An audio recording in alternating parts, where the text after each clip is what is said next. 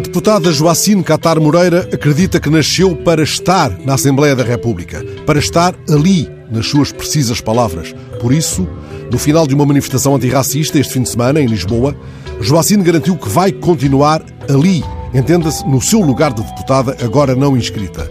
É tanta a sua convicção, tamanha a sua determinação, que não se imagina em mais sítio nenhum hoje.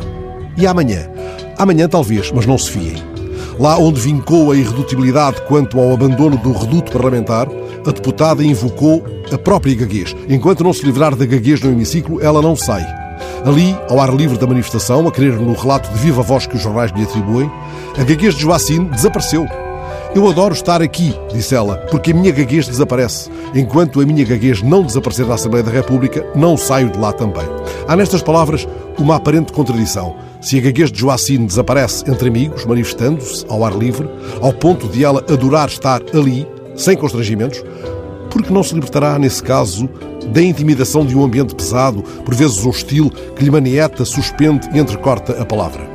Tal como José Cid garante ter nascido para a música, Joacine Catar Moreira proclama ter nascido para estar ali, para a parte gaga da sua afirmação. Recomenda-se a leitura de Neruda. Nasci para nascer, para impedir a passagem daquilo que se aproxima, daquilo que me bate no peito como um novo coração palpitante.